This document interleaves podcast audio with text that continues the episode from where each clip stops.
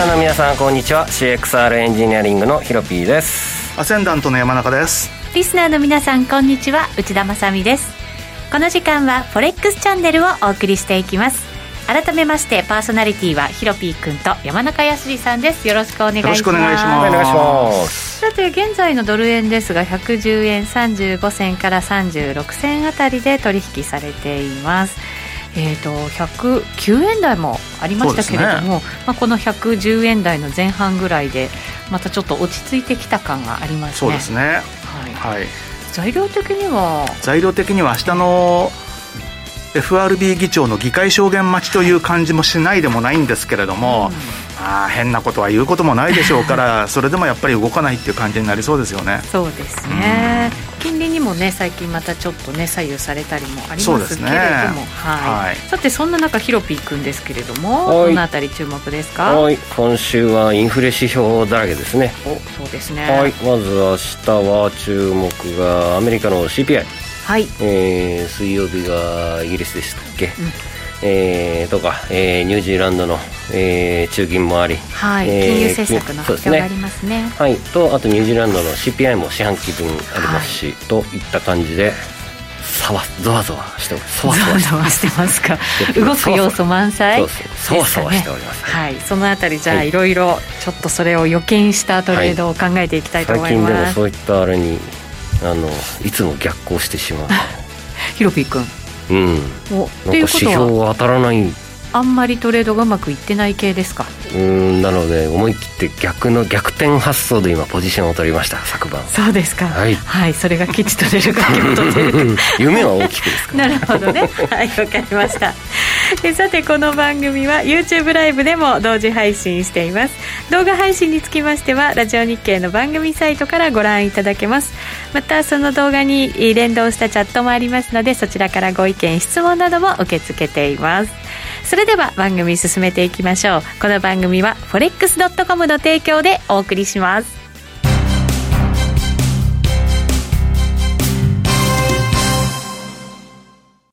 ノックアウトオプションが目標へと導く。よりシンプルな新しい通貨取引。forex.com では柔軟な証拠金設定、リスク限定、簡単なトレード設計のノックアウトオプションの取引が可能です。最大損失を限定し、高い資金効率を利用しながら利益獲得が狙える画期的な商品で、1000通貨相当から取引いただけます。ノックアウトオプションならリスクをコントロールしながら機会を逃さない。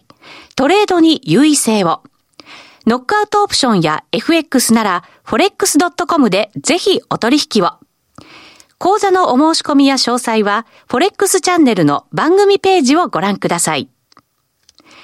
外国為替証拠金取引及びオプション取引は元本及び収益が保証されているものではありません。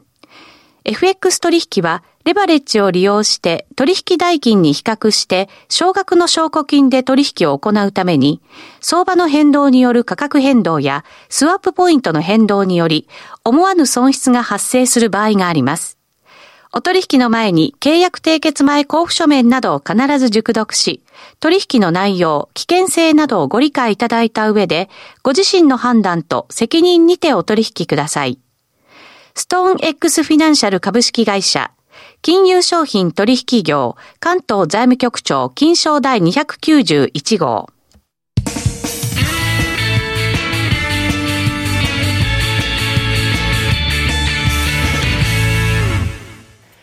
さて、まずは、 Weekly Forex Strategy のコーナーです。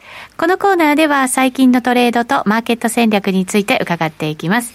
まずはじゃあ山中さんから伺いましょう。ドル円久しぶりに狙ってらっしゃいましたよね。そうですね。110円の85銭でロングだったんですけど、はい、木曜日の下げでストップが100等円の35銭で、あの、110円の40銭のところっていうのが、その先々週ぐらいからちょっと底堅い水準だったので、はい、そこを抜けたらやめたいなと思って、3号にストップを言ってたんですけど、まあ、そこからの下げがすごくてですね。そうなんですよね。で、ずるずるずるって下げて、そんで戻ってきてですね、昨日もまた今度、110円の3号で売りました。3号で売った、はい、はい、だから今、ポジション的にはショートです。もうそうなんです、ね、だからロングを投げて、ええ、そんで、まあ、その投げた水準まで戻ってきたので、おそらく今週、100、今度は当円の40銭ぐらいのところが上値が重くなるんじゃないかなということで、ちょうどまあ、切らされたのが35銭だったので、まあ35銭で売り直しましたという感じなので、結果としては先週持ってたポジションを35銭で土転したっていうような感じになってますね、今。うん、なるほど。はい、このやっぱり110円のこうミドルぐらいって、いろんな節目が重なってるところでもありますよね。そうですね。だから上がったところはね、売りでいいんじゃないかなっていうのと、あとはその、えー、結構そのテクニカルにもやはりその4月の下旬からのサポートラインとかを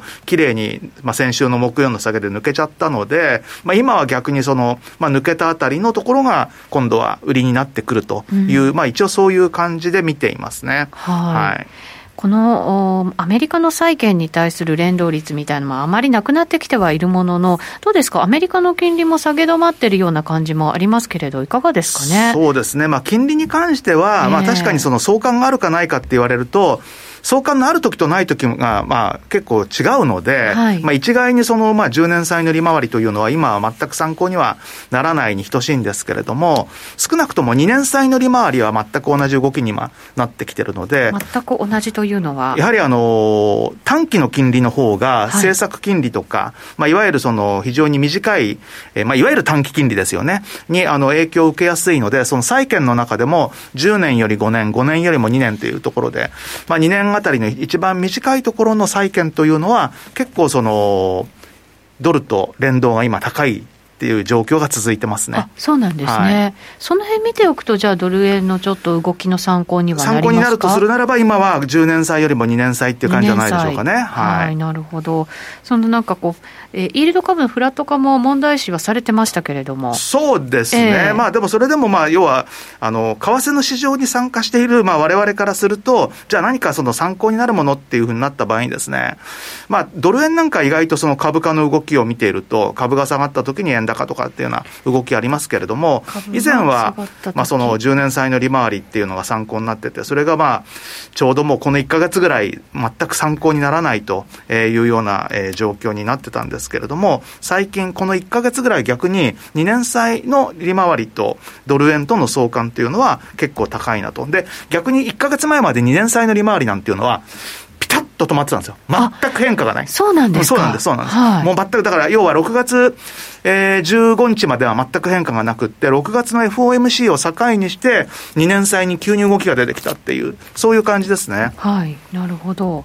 そうすると、じゃあ、やっぱりその金利上げていくよっていう方向になったときに、2年債が反応し始めて、ね、っていうことになるわけですね。あのですから、まあ、2年債の動きを見ていると、直近のところでは、えー、えー、先週の7月8日の日に、えー、まあ、大底というと変なんですけれども、そこまでちょっと下がってたのが、そこを境に急激にまあ上がってきてるということで、まあ、ほぼドル円の動きと同じような動きですそうですね、6月のまあ前半ぐらいにぐーっと上がっていって、で、はい、一旦調整して、7月8日に底をつけて、また戻ってきてるっていう感じですね。ですから、あの、FOMC 前の2年債の利回りって0.15%だったんですよ。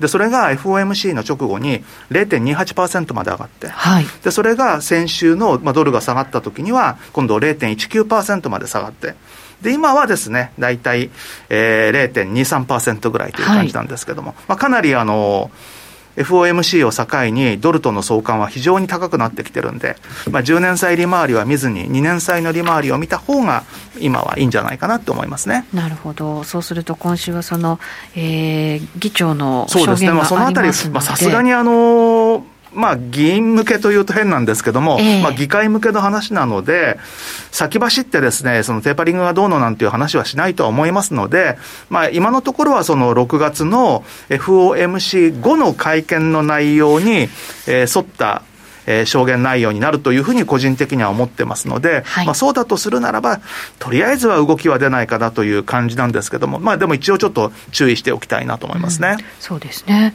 この2年債の利回りもなんとなく一旦の調整を終えて、また再び上を目指していきそうなチャートの形にね、ねね。はい、なってますのでね、このあたりはやっぱり要チェックなのかもしれませんね。はい、えー、そうすると、じゃあ今は、ショート、ショートですね、すね。まあ、ちょっと一旦上がってきて、うん、まあ、ドル円の、これ、どっちかというと、もうほとんどテクニカルな観点が強いんですけれども、はい、まあ、下抜けたところまで戻ってきたので、一旦売りかなと。はいえー、これでまたちょっとね、今、ストップ85にまた置いてるんですけども、あの、まあ、それが今度またですね、上がるとですね、その先週の下げる前のところの、ちょっとその、やや高値つけたのが82銭なんで、まあ、85銭つけたら、まあ、やめとこうと思ってるんで、まあ、そうすると何か往復で50銭ずつやられるってことになっちゃうんですけども、まあ、あの、そういった意味では比較的ちょっと短期的な動きでもって、まあ、上がっても下がっても、早めにやめると思います。はい、わかりました。後ほどまたチャートチェックしていこうかなと思います。はい、その前にヒロピックのトレードも聞いておきましょう。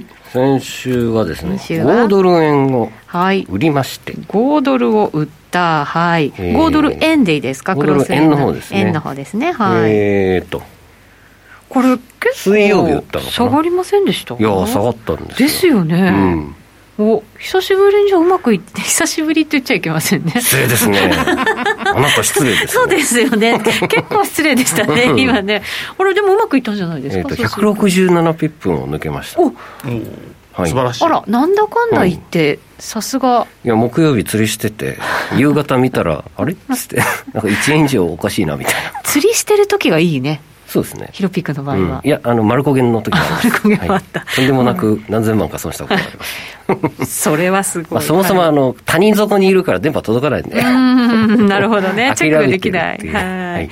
まあね、それで昨日は、はい、昨日じゃねえ、先週のあの、水木はですね、はい。あの、差し値してたら、えー、2つ引っかかってですね。お素晴らしい。えー、84円と、えー、いつだったかな？84円の、えー、ぐらいか。からのポジションともう一つ上で待ってた、うん、えー、84円の、えー、38とか37ぐらいで待ってたやつもいろいろあったんですけれども、はい、えー、2つ並べてですね。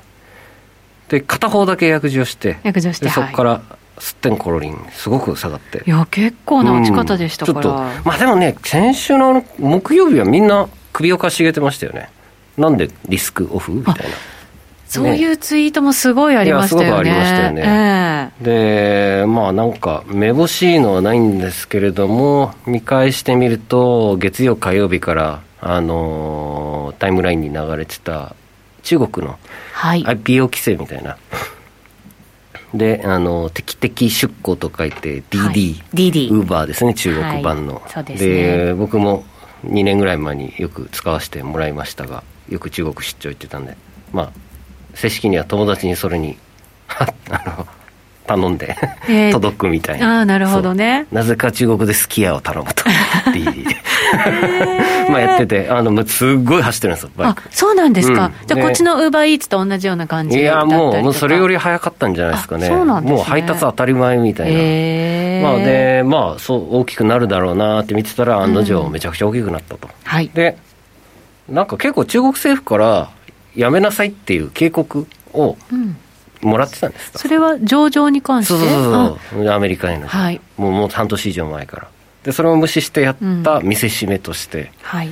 まあ、ジャック・マーですら消される 国ですから。まあ大丈夫でしたけどね、はい、出てきました。なんかね、疑惑がありましたよね。6ヶ月ぐらい消されてたそうそうこの世から消されたまあ真相は分かりませんけどね、はい、まあ、やはりすごい国だなと思いながらも。まあでそれでねあのやっぱり中国国内で上場するよりやっぱりアメリカ目指すんですよね。中国の企業家も。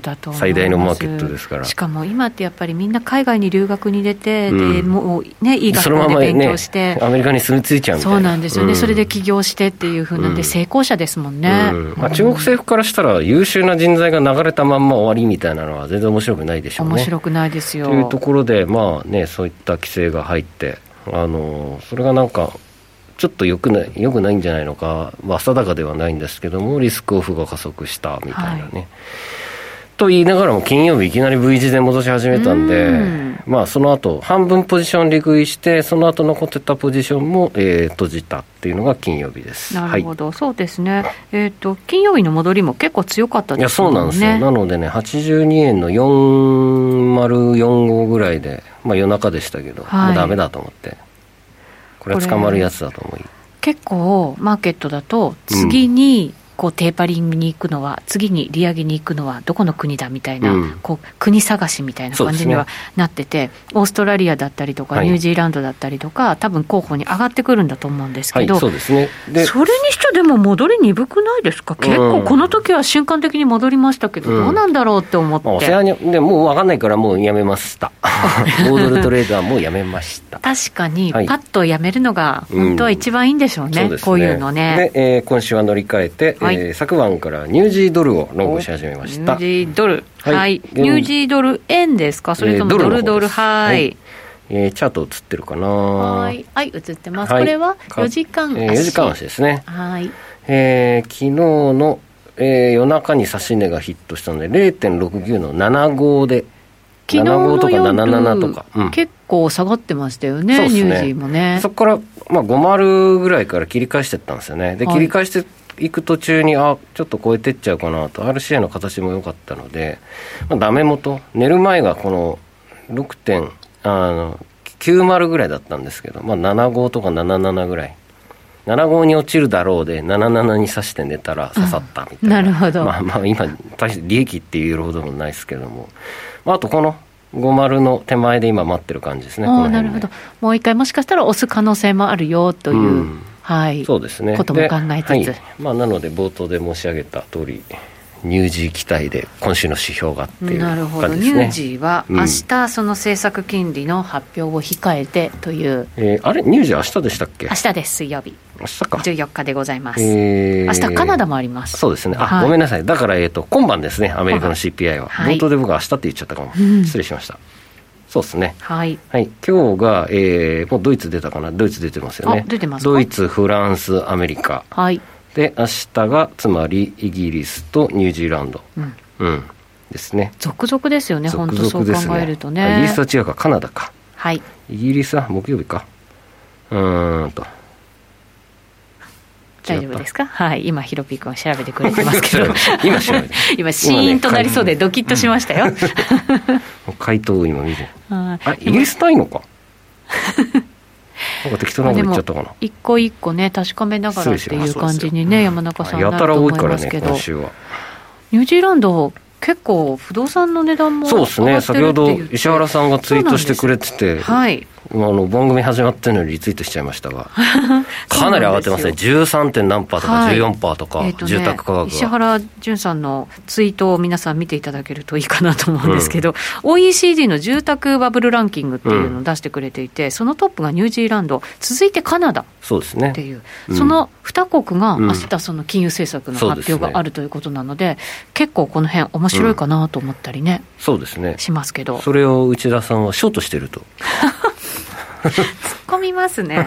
私ね、結構高いところで売ってるんですよ。で、昨日、おお、いい下げだなと思って、起きたら戻ってましたよ。はい、だからちょっと今迷ってるんですね。まだ小幅プラスっていう感じですけど。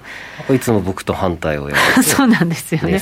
この気の合わないパーソナリティ2人っていう感じですけど。うんうんなんかよく負けてる気がするんですけど、姉さんに。おあのオセアニアに関してはね。さすがですね。でもなんとなく長い感じのチャート見ても、週足とかあんまりこう、なんていうんだろう、戻りそうな感じがしないというか、崩れかけてる感じがするので、ちょっと悩んでます、うん、ただ政策金利発表があるので、一旦手仕舞って様子見てもいいかななんていうふうにね、思ってますけど、はい、どうでしたか、はい、後ほどまたチャートチェックしていこうかなと思います。はい、この後ゲストの黒黒助さん、え交えまして、いろんなチャート分析していきましょう。はい、一旦ここまでは、 Weekly Forex Strategy でした。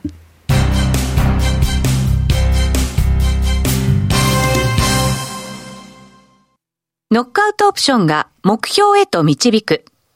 よりシンプルな新しい通貨取引。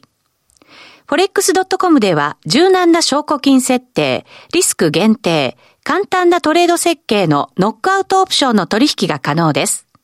最大損失を限定し、高い資金効率を利用しながら利益獲得が狙える画期的な商品で、1000通貨相当から取引いただけます。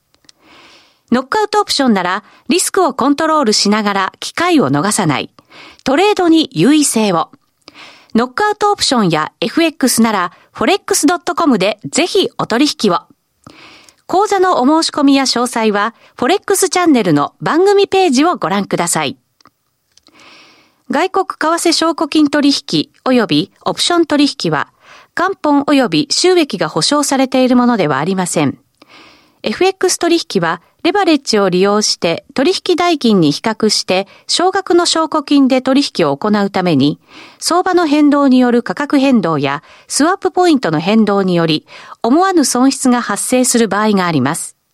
お取引の前に契約締結前交付書面などを必ず熟読し、取引の内容、危険性などをご理解いただいた上で、ご自身の判断と責任にてお取引ください。ストーン X フィナンシャル株式会社、金融商品取引業、関東財務局長、金賞第291号。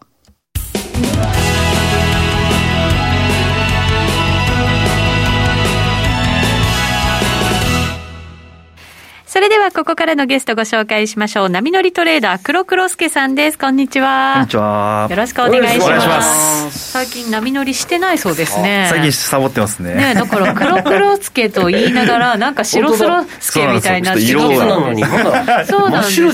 私の方が黒いんじゃないのぐらいの気になってきましたけど、洋服もずっと黒だったけど、今日もちょっと変えようかなと思って。グレーになってますちょっとそうですそのうち白になっちゃっただんだんと。可能性はありますね。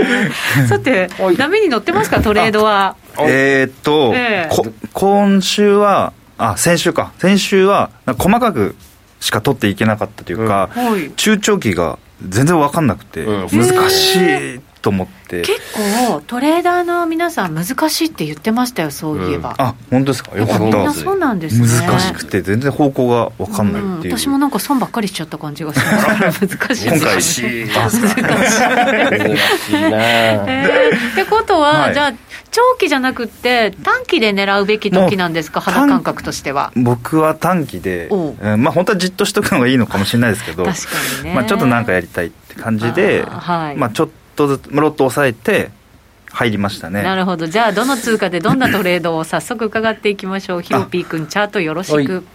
はい、えっ、ー、とユーロポンドですね。ユーロポンド。ユーロポンド来たかユーロ王子準備してたあユーロああ予想しなくていいから まあ2人はとてもよく似てますのでねトレードスタイルもね、先週の報告的なやつでユーロ王子かな。みたいな自分に置き換えてるでしょ。それね。はい。なんだこれ、全くわけのわからんチャートが出てるそうなんですその全くわけのわからん。レンジレンジの下にタッチしたら、ロングっていうのをもう2回ぐらいかな。これはあれですね。ストキャスでだけでトレードするやつですね。そうですね。もう始めたばっかりの頃にやりたような。やりたいやりたい始めた頃にやりたいシリーズです、ね、なるほどね、えー、これレンジって後になればああレンジだったね、はい、単純にやっとけばよかったねって思うけど、はい、レンジを作る前って難しいじゃないですか。そう思えるわけじゃないじゃないですか。どうやって判断するんですか？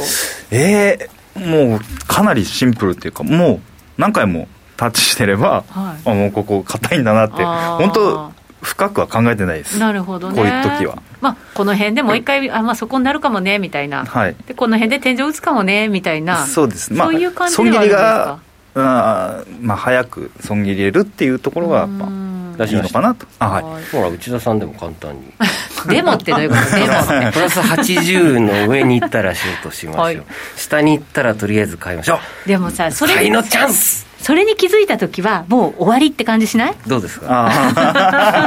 こちらのチャートをご覧くださいそろそろ終わりってやつだよね。ね。あもうなんか下がりそうですよね。ちょっとや ちょっと嫌な感じそうなんですよ。でも本当だったら今までのトレードだってこれ買っていかなきゃいけないんでしょ、う。ん、まあ、今ちょうどさっき今ね、まあ、買ったんです買うんでしょ？はいちょうど買ったの買いじゃないストキャス的に、ね、そうです、ね、ちなみにあの TradingView のストキャスって式間違ってるって知ってましたええー、今ここで言う、えー、いや間違ってるって言ったらあれなんですけどあのデフォルト設定。デフォルト設定があのレイレインさんの式じゃない式を使ってるっていう。そうなんです。か、えー、それいいんですかここでそんなあのおおおおお言っちゃっていいんですかそれ大っぴらにそうだから僕はあのちゃんといやでも、ね、ちゃんと本社に言ってるんでそう。だ。けど対応しないから僕が自分で Lane's Stochastics って正しい式を作って それをあの公開のライブラでちゃんと出してます。へえ。さすがです山中さん。よく気づきますね。いいですか？トレードの話をはい、はい、クロスクロクロスクロスケさんのメモですよ、そうですそうで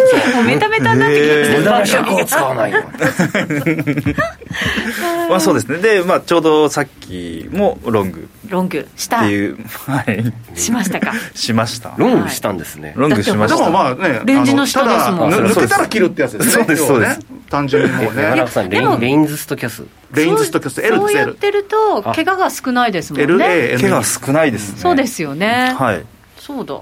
じゃあいいです。私も買いますよ。今回ライブ。でももうあるいは安じわいでしょこれちょっと今番組になってますから大丈夫ですか？私と黒黒助ちゃんさん ちゃんと番組向けに話してるんですけど、はい、山中さんとヒロピー君はなんかチャートのなんか話を、ね、正しいストケスを探すのに今忙しいああ皆さんこちらでございます。はい、はい、ありがとうございます。微妙にねどうどっちがどっちがどっちですか？下が山中さん。はい。山中さんのってか従 来の従来のそうそうレインのストキャスティ本国に文句を言ってるのは上のちょっと違うよと、まあ、似通ってはいますけどね、まあ、そうですねざっくりね。ざっくり平気かなっていう感じですけど、じゃあややこしいんで上消しましょうはいありがとうございます、そして黒菅さんどこでポジションを取ったんでしょうか？えっと急えどこだっけ？急に上がったところがあったんですよね、えー、4時間足でよかったですか？そもそも。あ大丈夫です。はい。4時間足のうんとはいありました。えっと8日かな？8の日8あ結構前ですね。あ前か。ここか。ここですね。先週ですねまず、あはい。もう一山できちゃいましたよ。おすげえ。はい。一山できちゃいましたね。できました。はい。あれ手島はなかった、いや手島手島ったんですね。そうかあんま持たないようにして。なるほどなるほど。振り返りをやってくれてるんですね。はい、あそうです。振り返り、で上からは行ってないんですよ、もう下からだけ、ああはい。その下からだけ行くっていうのはレンジであるものの、はい、やっぱり長期的に見たら上目線っていうこと、それはあんまり関係なかったんですよね。そうなんですね。RCA も見てて。はい。すみません。RCA も出しておきましょうはい。なるほどね。チャート的な分析をして下からだけの方が、はい、えっ、ー、としっくりきた。しっくりきましたね。自分の中では。結構遊びじゃないけど。うん。